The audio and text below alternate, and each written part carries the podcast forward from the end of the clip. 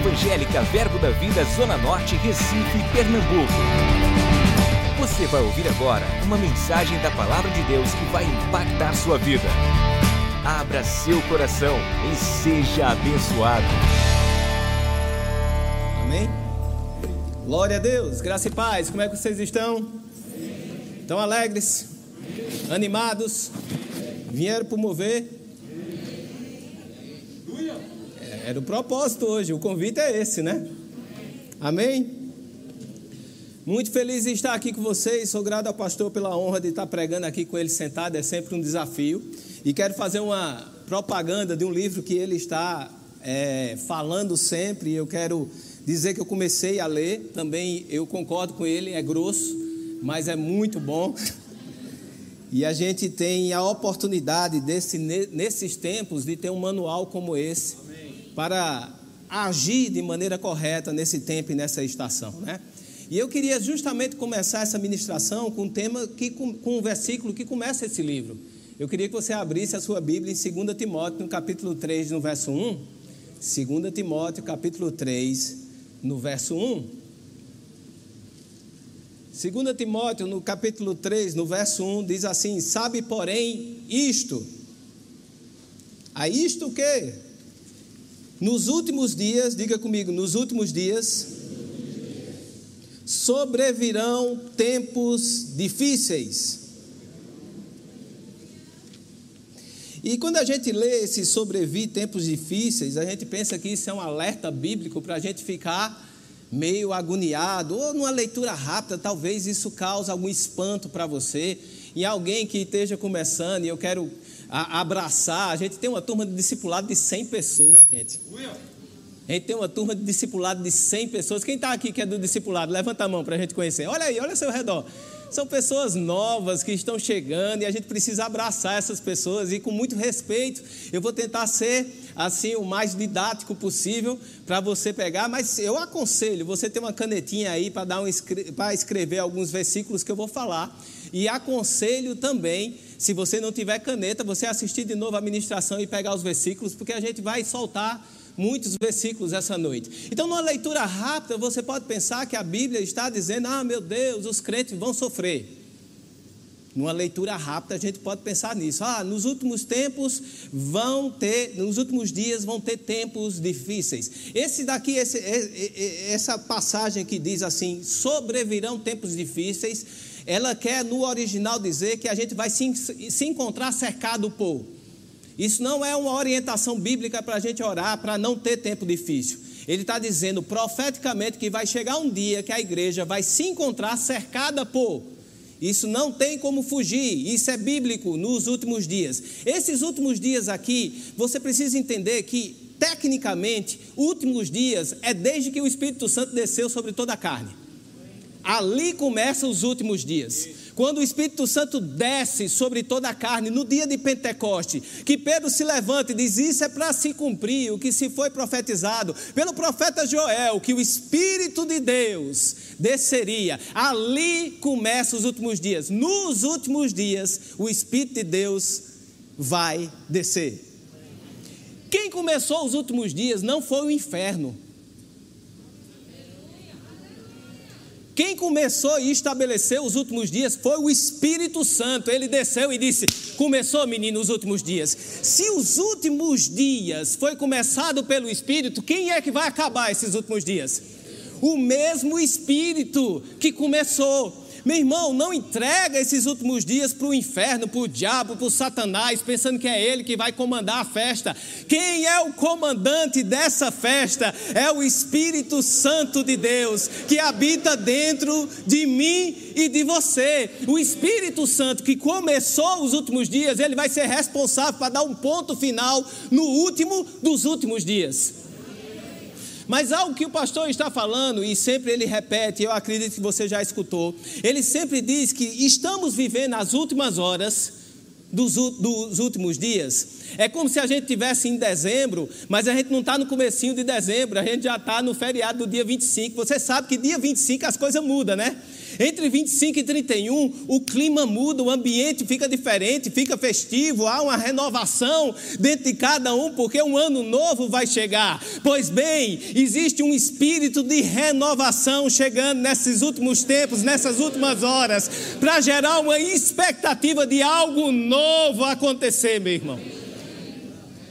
Não entrega ao diabo ou o controle a Satanás, porque ele já perdeu. Agora ele diz que nos últimos dias vão vir tempos difíceis, porque se levantarão homens, homens gananciosos, homens que olham só para o seu próprio ventre, homens que são difíceis de lidar, homens egoístas. Ele está falando de uma, uma classe de várias pessoas que vão estar no mundo. Será que a gente tem visto pessoas desse tipo assim? Pessoas que só gostam de brigar, que rebate, nunca lhe escuta, só está pronto para devolver com argumento. Pessoas que não gostam de Deus, são mais amantes do mundo do que amantes de Deus. Nesses últimos dias vai ficar mais claro.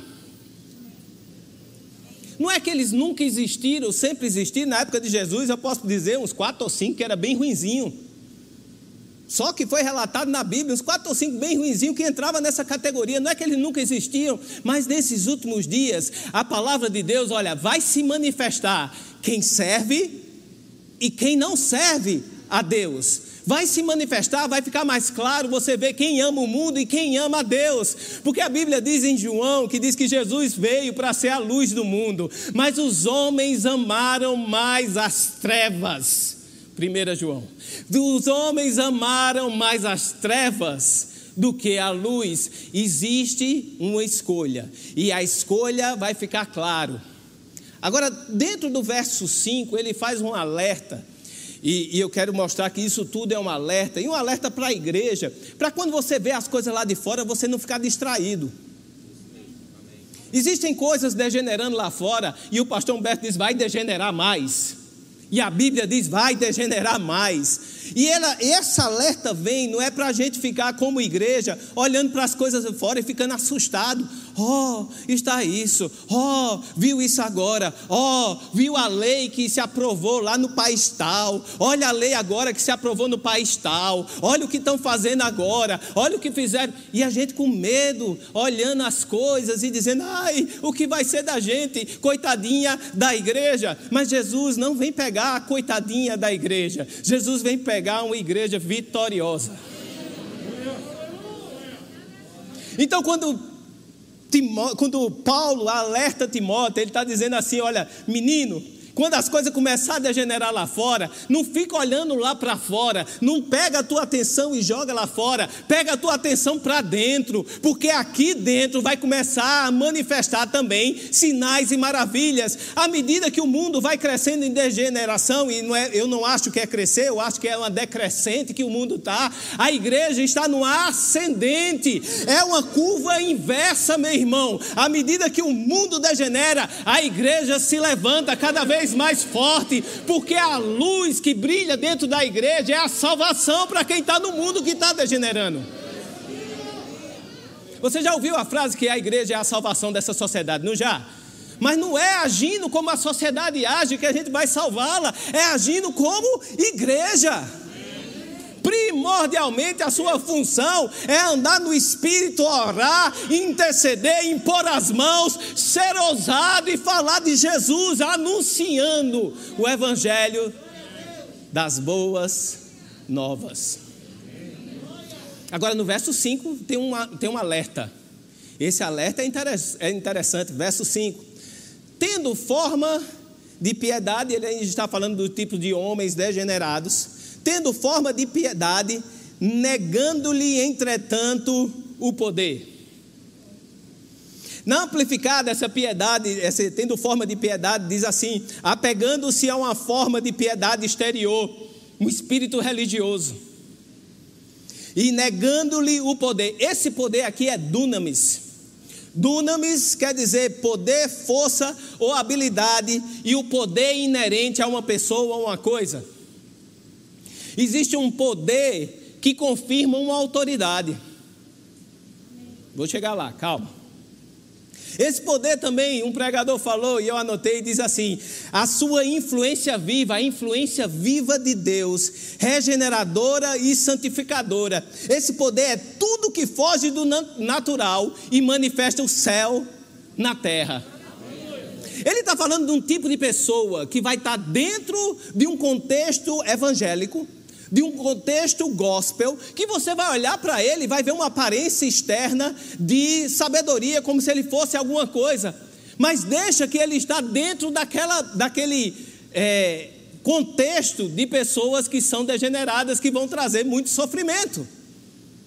E nós, como igreja, precisamos identificar aquilo que é verdadeiro. Se o falso nega o poder, o verdadeiro como é que eu identifico o falso? Nega poder.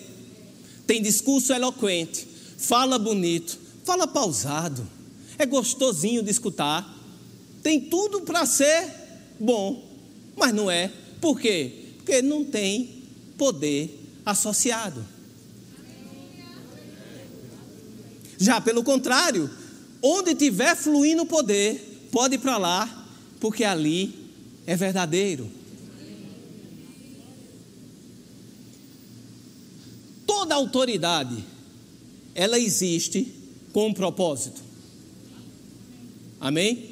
Um policial, e os policiais que estão aqui podem me confirmar, não pode sair construindo casa, fazendo projeto de casa, porque a autoridade dele não está em construção, a autoridade dele está em investigação, coibir crime. Então, se existe uma autoridade que foi delegada, existe um propósito. E quando essa autoridade está dentro do seu propósito, somente aí ela manifesta o poder que aquela autoridade tem.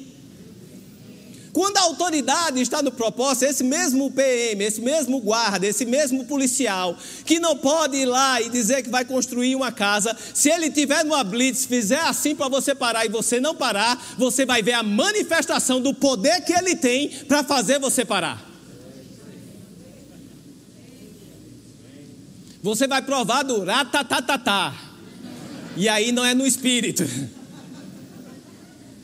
Porque toda autoridade, ela é constituída para um propósito. E uma vez que ela se amolda ao propósito, ela manifesta o poder. Agora, todo policial, quando entra na academia, ele entra como novato.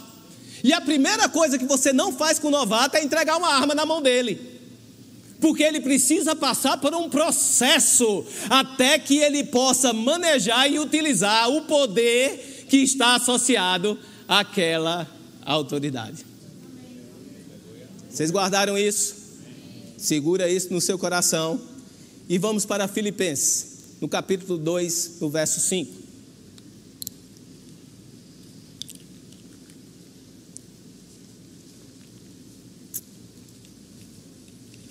Lembra que o tema é manifestando o poder para se provar verdadeiro. Não é o tema da administração, não, mídia. Pode pensar em uma coisa melhor, saiu agora esse daí.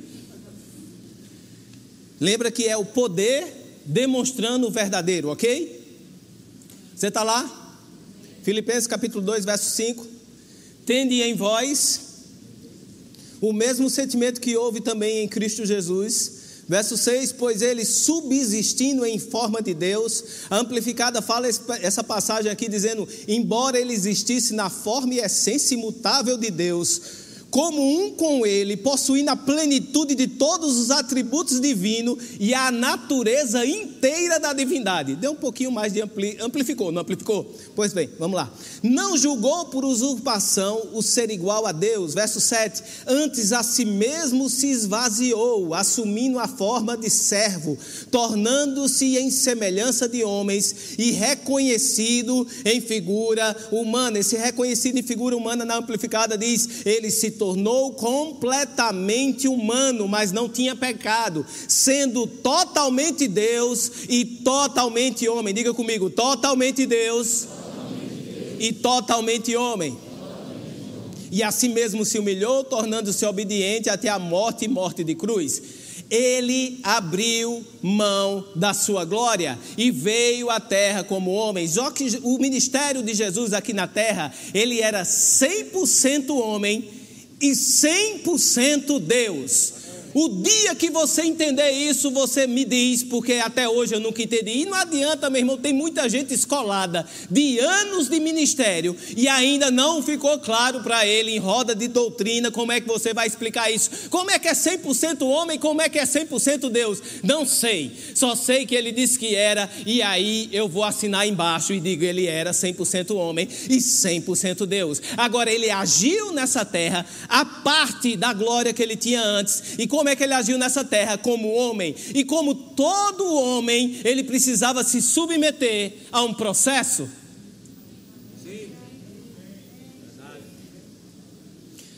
Eu estou pregando, eu chamo os processos do nome que eu quiser. O nome desse processo é padrão de autoridade e poder. Por que um padrão? Porque, meu irmão, eu gosto de identificar na Bíblia os padrões que a gente pode seguir. Você já percebeu isso? A Bíblia ela é, a Bíblia é uma série de padrões que você vai ver se repetindo ciclicamente. E que se você entrar nesse ciclo desse padrão, você vai colher o mesmo resultado que todo mundo colheu. E esse padrão começou em Jesus. Esse padrão, Jesus tinha toda a autoridade, ok? Jesus ele foi definido a autoridade. Olha o nascimento de Jesus. Esses são os versículos que eu vou ler e você vai anotar, porque você não vai conseguir abrir lá, certo? Então anota aí, em Lucas, no capítulo 2, no verso 10 e 11, os anjos aparecem para os pastores e dizem assim: É que hoje vos nasceu na cidade de Davi o Salvador, que é Cristo, o Senhor. Olha só que interessante, o anjo anunciando, e está falando do menino Jesus que tinha acabado de nascer. Em Marcos, capítulo 1, no verso 1, diz assim: que esse é o princípio do evangelho de Cristo, Jesus Cristo, Filho de Deus esse é o princípio do Evangelho. Ele já é o Filho de Deus, ele já tem autoridade, ele já tem o um nome.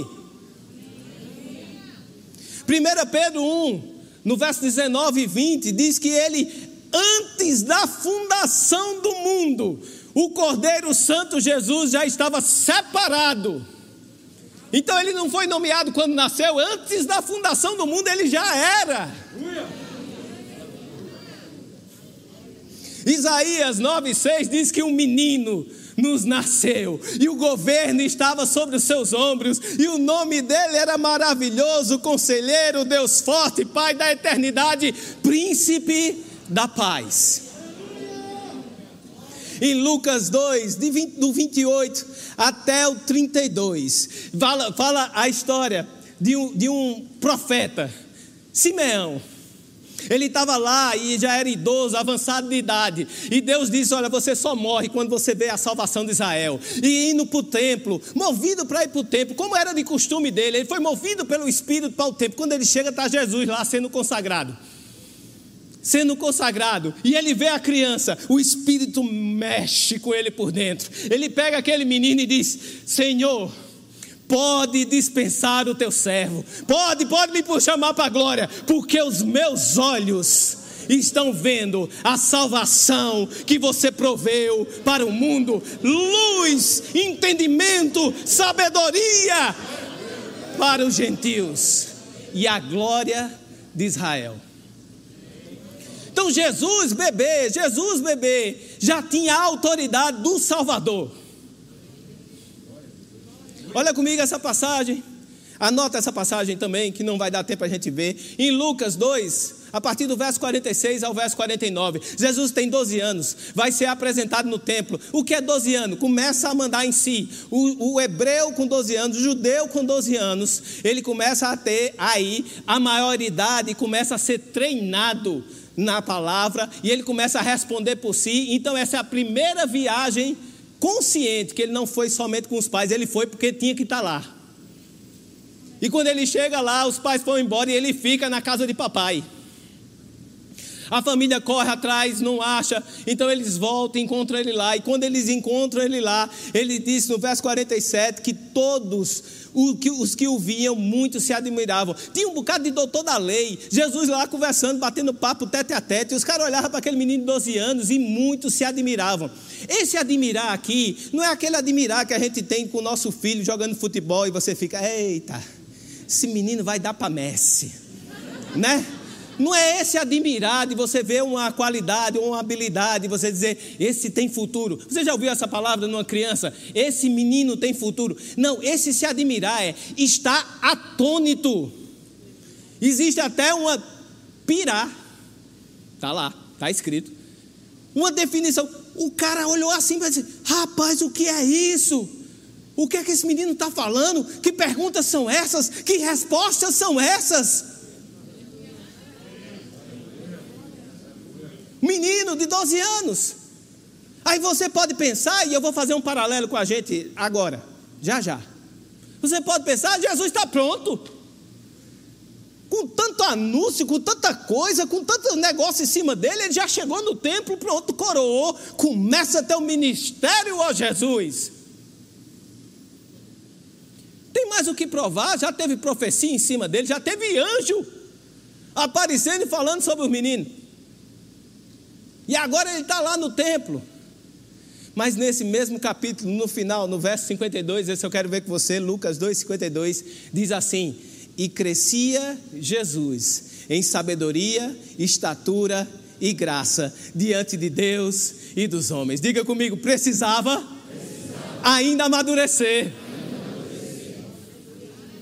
Ele já tinha toda a autoridade definida, mas ainda não manifestava o poder, porque ainda não tinha o amadurecimento necessário para pegar a arma. Ele precisava ainda crescer em estatura e graça, não somente diante de Deus, ele precisava dar um bom testemunho aos homens, ele estava dentro de uma estrutura que supervisionava o seu crescimento. Aí eu faço um paralelo conosco. Em Romanos capítulo 10, no verso 9. Em João 10, 9 eu vou citar depois. João capítulo 1, no verso 12. Diz assim: João capítulo 1, verso 12. Mas a todos os quantos receberam, esse receberam é Jesus, deu-lhes o poder de serem feitos o quê? A saber os que creem no seu nome, os quais não nasceram de sangue, nem da vontade da carne, nem da vontade do homem, mas de Deus. Então, se você creu em Jesus, você tem o poder. Esse poder de serem feitos filhos não é o poder definitivo que você já vai sair usando, meu irmão. Esse aí não é dunamis, esse é exósia. E exósia é poder de escolha. Sabe o que Jesus promoveu para você? Uma escolha. Quando você nasce de novo, agora você pode escolher. Antes você anda no jugo do pecado, andando naquela, naquela pecada assim, vai, vamos ver, vai dar certo. Quando você nasce de novo, meu irmão, agora você escolhe o seu caminho. Ou você permanece naquela vidinha que você queria ter, ou você escolhe um caminho superior que Deus proveu em Cristo Jesus para a sua vida. Então nascemos de novo. E quando nascemos de novo, o que é que acontece com a gente? Aí eu vou ver Romanos capítulo 10, no verso 9, diz que todo aquele que crê com o coração e confessar Jesus com a boca será o quê? Salvo. Será o quê? Salvo. Esse salvo é sozo, salvação, cura, libertação, preservação, ser feito inteiro, meu irmão. Antes você não era nada, agora você é feito inteiro por causa da salvação. Esse título é seu, essa autoridade é sua, você já é. Se você nasceu de novo aqui, se você não nasceu de novo, seja bem-vindo. Hoje é noite de salvação já é na sua vida. 2 Coríntios capítulo 5, verso 17, que é que fala sobre você? Ele diz assim: que se alguém está em Cristo, nova criatura é o que? É. Se você está em Cristo, você é nova criatura. As coisas antigas já passaram e eis que tudo se fez novo. Romanos 6,4 diz também que temos caminhos diferentes para andar, caminhos de novidade de vida. 1 Pedro 2,24 diz: carregando sobre o seu corpo, sobre o madeiro os nossos pecados, para que nós, mortos para os pecados, vivamos por, por sua justiça e por suas chagas, fomos o quê? A Bíblia fala que você tem um título de autoridade de cura sobre você. Romanos 5,17 diz que aqueles que recebem a abundância da graça e o dom da justiça reinarão em vida. Qual é o título que você tem? Qual é a autoridade que você tem de rei nessa terra? E o que é que corre sobre você? Abundância de graça, abundância de graça, abundância de graça sobre você. 1 Pedro 2,9 diz que nós somos raça eleita, sacerdócio real, nação santa, povo de propriedade exclusiva de Deus, a fim de proclamar as virtudes daquele que vos chamou das trevas para a sua maravilhosa luz. Quem te tirou das trevas foi Jesus. Foi Jesus, já tirou e agora você é. Existe um título de autoridade sobre a sua vida. Romanos 8,37 fala que nós somos mais que vencedores. Agora, apesar de termos todos esses títulos que nos foi concedido no momento que nascemos de novo, por que nós não estamos vivendo isso? Porque nós não estamos provando de cura? Porque nós não estamos provando de ser mais que vencedor? Porque nós não estamos provando de novos caminhos, novidades de vida? Porque eu não estou reinando nessa terra? Você precisa entender que assim como Jesus já tinha o título de autoridade, esse título já é seu. E o que é que você precisa? Se submeter ao processo, diga comigo. Eu preciso me submeter ao processo. Em Mateus 3, abra comigo lá, Mateus 3, verso 13.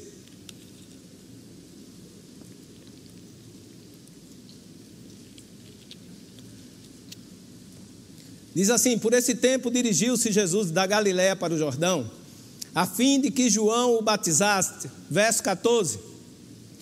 Ele, porém, o dissuadia, dizendo: eu é que preciso ser batizado por ti, tu vens a mim. Mas Jesus lhe respondeu: Deixa por enquanto, porque assim convém cumprir toda a justiça. Então ele o admitiu. Batizado Jesus, saiu logo da água, e eis que se lhe abriram os céus, e viu o Espírito de Deus descendo como pomba e vindo sobre ele, e uma voz dos céus que dizia: Esse é o quê? Em quem? Vamos por partes. Jesus ele se submeteu ao processo. Esse batismo de João, e João, quando olha para ele, ele repudia aquele ato de querer batizar Jesus por dois motivos. Porque, primeiro, ele sabia quem Jesus era. Jesus já tinha passado por lá, numa outra passagem, e ele dizia: Eis o Cordeiro de Deus. Profeticamente, ele já era consumido por aquela verdade que Jesus era superior que, que ele. A segunda, o batismo que ele estava promovendo era o batismo de arrependimento. Jesus não tinha pecado, ele ia se arrepender de quê? Aí as duas respostas para essa pergunta. Primeiro, Jesus tinha que se submeter às autoridades que vinham antes dele. Enquanto Jesus era o Salvador, João Batista era a voz que anunciava o caminho dele. Meu irmão, sempre existe uma voz sobre a sua vida, ou deveria ter, uma voz que anuncia o teu caminho, a quem você se submete, a quem você diz: olha, aqui não tem, não tem argumento, não tem argumentação, é sim ou não dessa voz. Se for não, é não e acabou. Você não vou argumentar com ela, eu vou só escutar porque ela vai anunciar aquilo que Deus vai fazer ao meu respeito. Jesus se submeteu à autoridade de João Batista, e essa submissão à autoridade o habilitou para o que vinha seguir. Segunda resposta: por que Jesus se batiza com o batismo do arrependimento? Se ele não tinha pecado. Esse é chamado por alguns estudiosos como o batismo intercessório. Meu irmão, é muito fácil você ser igreja, olhar o mundo e julgar o mundo. É muito fácil. Você vive uma realidade completamente superior àquilo que eles estão vivendo e você vê, olha, tá assim, olha, tá assado. Difícil é você fazer a oração de Daniel. Daniel era um homem que sabia quem ele era em Deus, não abria nem para um trem. É um homem que enfrentou é, cova dos leões, é um homem que enfrentou o, o, perigo de morrer porque não queria se alimentar do manjar dos, dos reis. Era um homem firme com Deus, mas o dia que ele teve a revelação que a nação tinha pecado, ele se colocou no meio dela e disse: Pecamos contra ti Daniel não pecou contra Deus, a nação pecou contra Deus, mas Daniel se colocou em intercessão. Daniel reconheceu que ele, como homem, podia interceder para com Deus, como Moisés fez em relação ao povo. E Daniel disse: Aqui estamos, Senhor, pecamos contra ti, nos arrependemos. Meu irmão, quando a gente olha para o mundo lá fora, a gente não deve julgar o mundo, porque nem Jesus veio para julgar o mundo, ele veio para salvar o mundo. Se você vê o problema lá fora, se coloque em intercessão ah, Senhor, pecamos contra ti, mas estamos aqui, o nosso coração é teu, nós nos arrependemos, Senhor, em intercessão. É fácil julgar, é o caminho mais fácil. Agora, se interceder por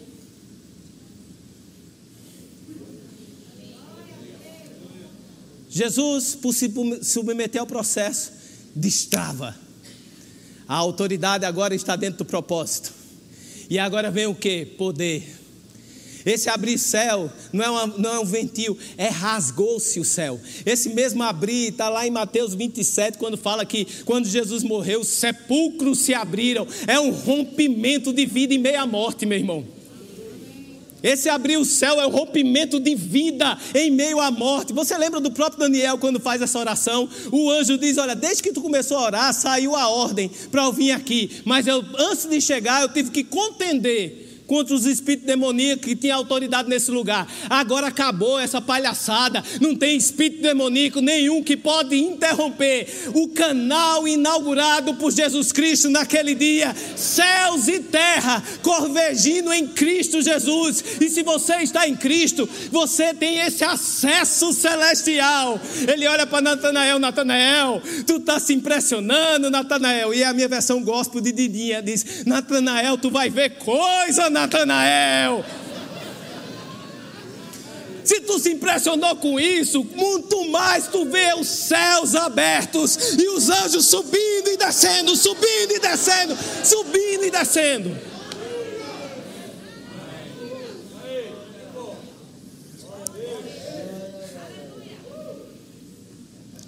O Espírito desce sobre ele. E por fim, a vozinha Oh, vozinha maravilhosa. Aquilo que ele sabia o tempo todo. Porque Jesus nunca perdeu de vista que ele era filho de Deus.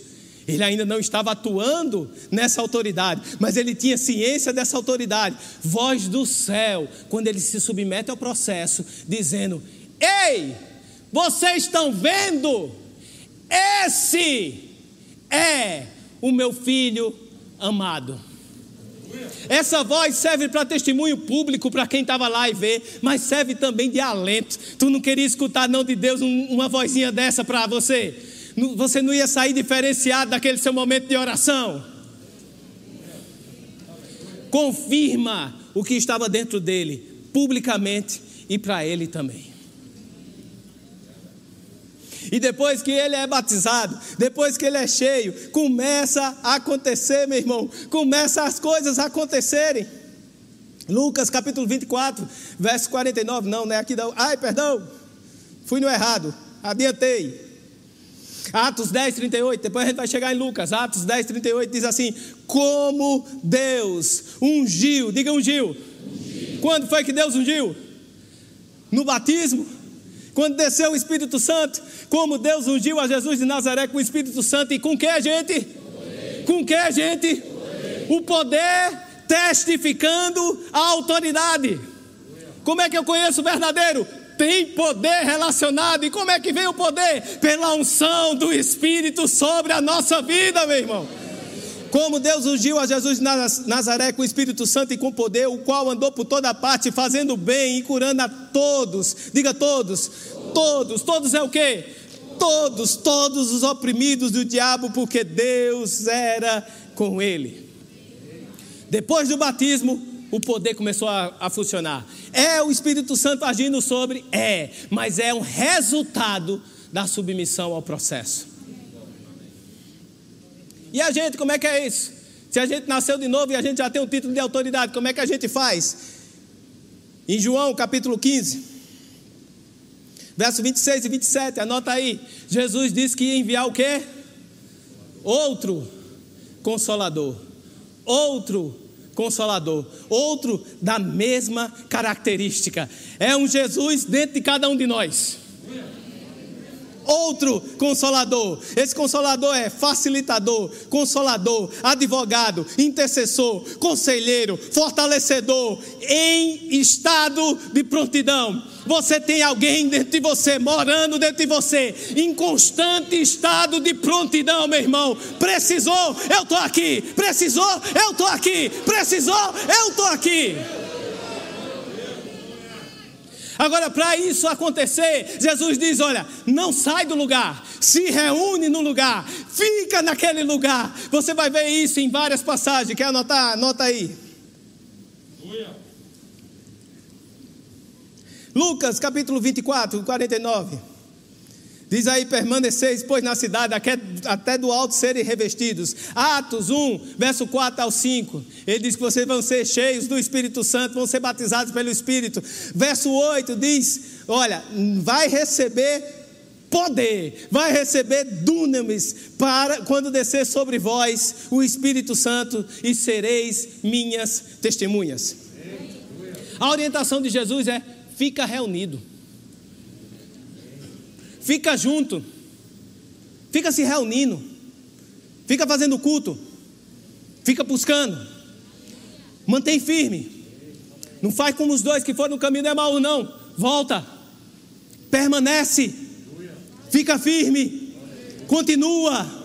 Continua. Continua. Até que.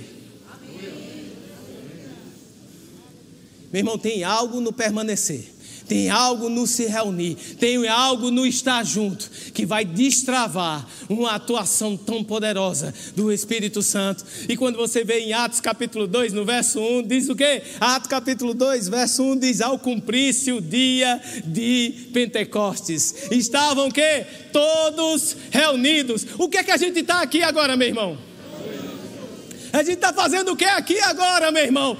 Todos reunidos. E de repente, e de repente, e de repente, e de repente, línguas descendo sobre cada um, línguas, línguas de fogo, línguas de fogo, línguas de fogo descendo sobre cada um deles. Qual é o resultado disso, meu irmão? Uma atuação poderosa. Antes os discípulos estavam lá reunidos, com medo ainda, sem saber o que ia fazer. Depois, saindo com toda a ousadia. Pedro, aquele que negou Jesus Cristo, está andando no meio da rua, a sombra dele curando enfermo. Gente, pessoas correndo para colocar os enfermos, jogar os enfermos, não é para ele tocar, não. Você consegue imaginar isso? Não, consegue não. Esse turma aqui não consegue não. Vou, vou para cá. Gente, você já imaginou você sair no meio da rua e começar a galera correr, trazer enfermo para jogar no meio da rua, para sua sombra tocar e ela ser curada?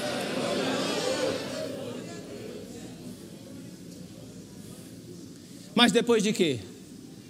Depois de serem cheios. Queria chamar o grupo de louvor.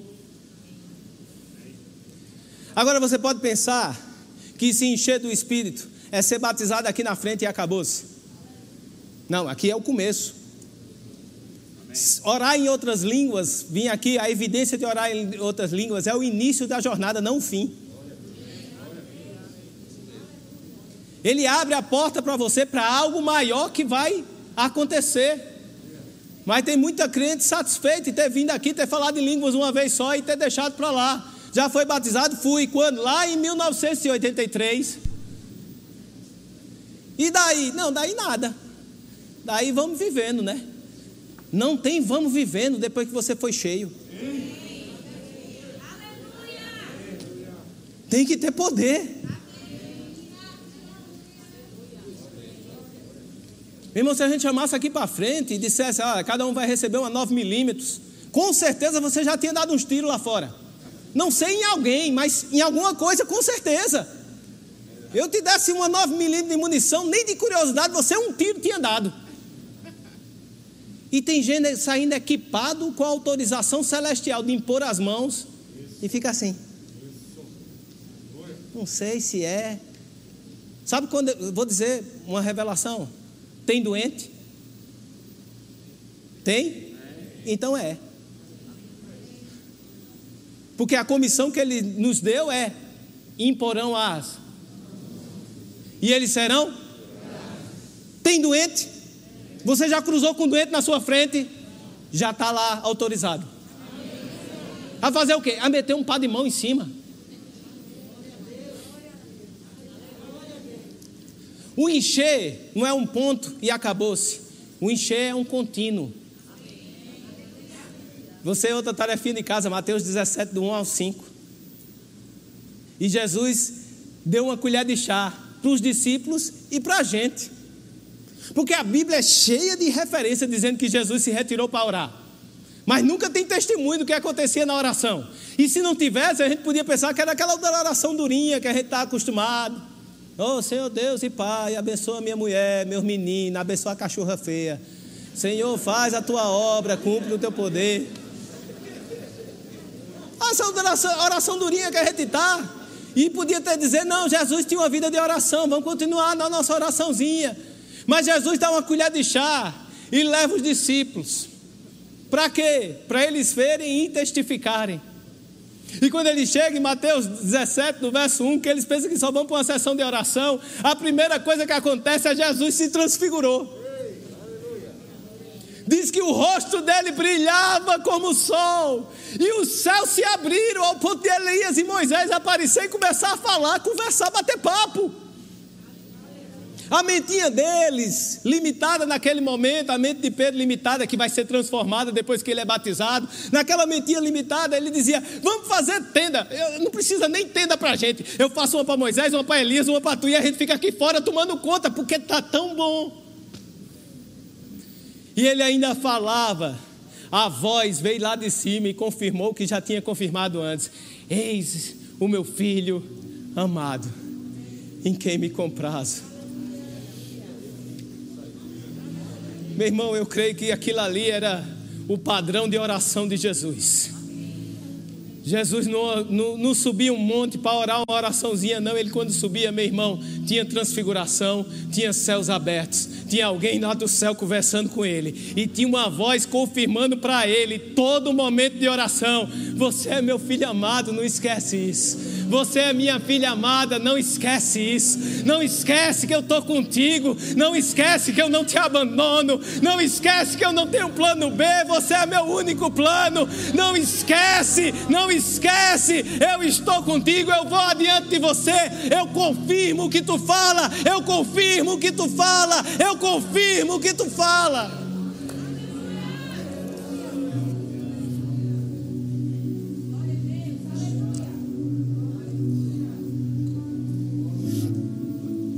Você pode dizer isso era com Jesus, pastor. Agora a gente é diferente. Esquece que, não esquece que o padrão que ele se submeteu era o padrão humano. Aí quando você vai lá em Atos 4, 29, eles são presos, ameaçados, diz: Olha, cala a tua boca, não, não anuncia mais esse evangelho, senão vocês vão apanhar tudinho, vão ser presos. Aí quando solta, eles procuram todos os outros, alegres por serem confrontados aqueles discípulos que um dia fugiram com medo quando Jesus foi carregado preso, agora está alegre dizendo: algo mudou por dentro, algo mudou por dentro. Eita, que eles estão agoniados. Eis que o inferno está nervoso porque a gente se levantou. Eis que o inferno pegou os caras lá e nos prendeu para nos ameaçar. Se eles estão ameaçando é porque a gente está fazendo a diferença. Se eles estão ameaçando é porque quando eu estou avançando, o inferno está recuando e ele só pode fazer fazer uma coisa: ameaçar.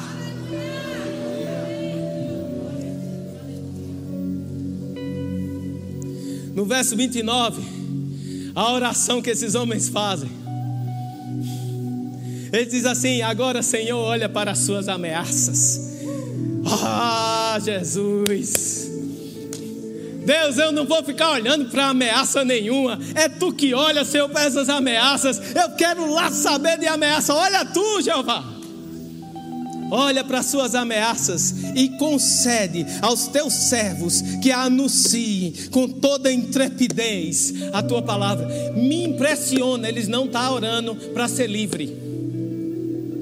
Eles não oraram, Senhor, livra da gente esse mal, Jeová.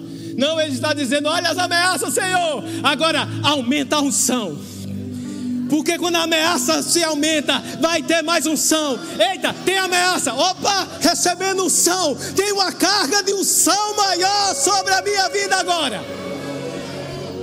Meu irmão, está levantando ameaça na sua vida. Está levantando ameaça na sua vida? Levanta a mão. Está levantando ameaça na sua vida? Ela tá, tá o diabo está nervoso com você? Levanta a mão. Existe uma carga sobrenatural para ser carregada em você, porque você ainda vai agora. Agora, porque a ameaça se levantou, andar com mais ousadia, abrir a boca com mais ousadia, falar com mais ousadia, ser mais ousado.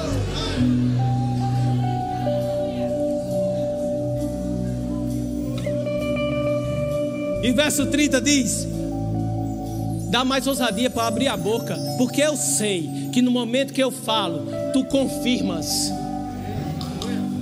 Verso 30: Enquanto estendes a mão para fazer curas, sinais, prodígios, por intermédio do nome do teu santo servo Jesus, tendo eles orado, o lugar tremeu. Eita, que eu gosto desse orar e o lugar tremer. Eu não estou satisfeito enquanto não ver essas paredes tremerem.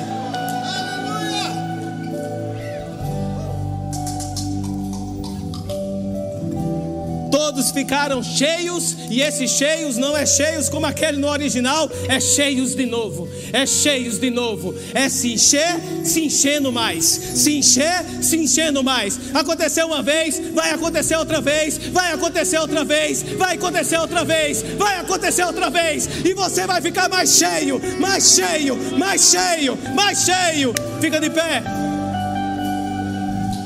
e anunciavam com intrepidez, com intrepidez. Existe algo para a sua vida nessa noite. Levanta a tua mão, começa a orar em línguas.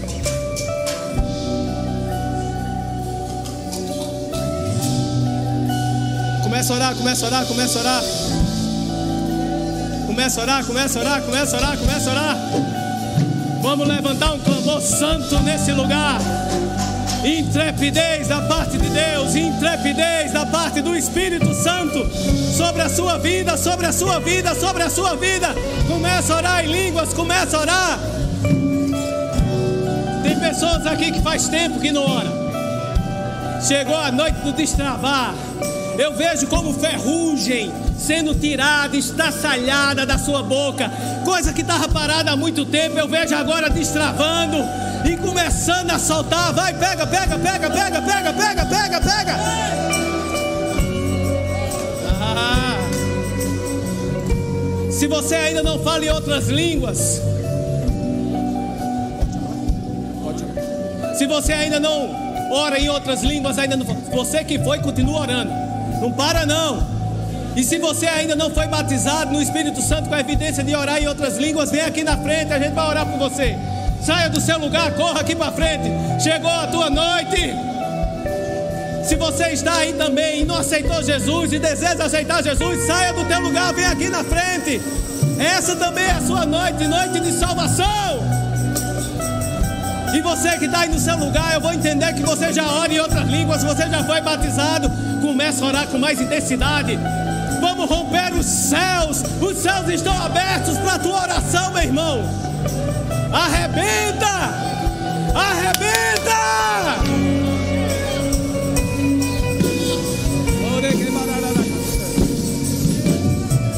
Em línguas, em línguas, em línguas.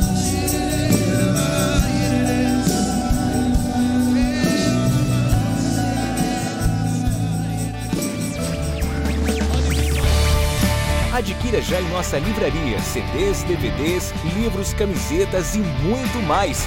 Entre em contato pelo telefone 81 30 31 5554 ou acesse nosso site verbozonanorte.com.br.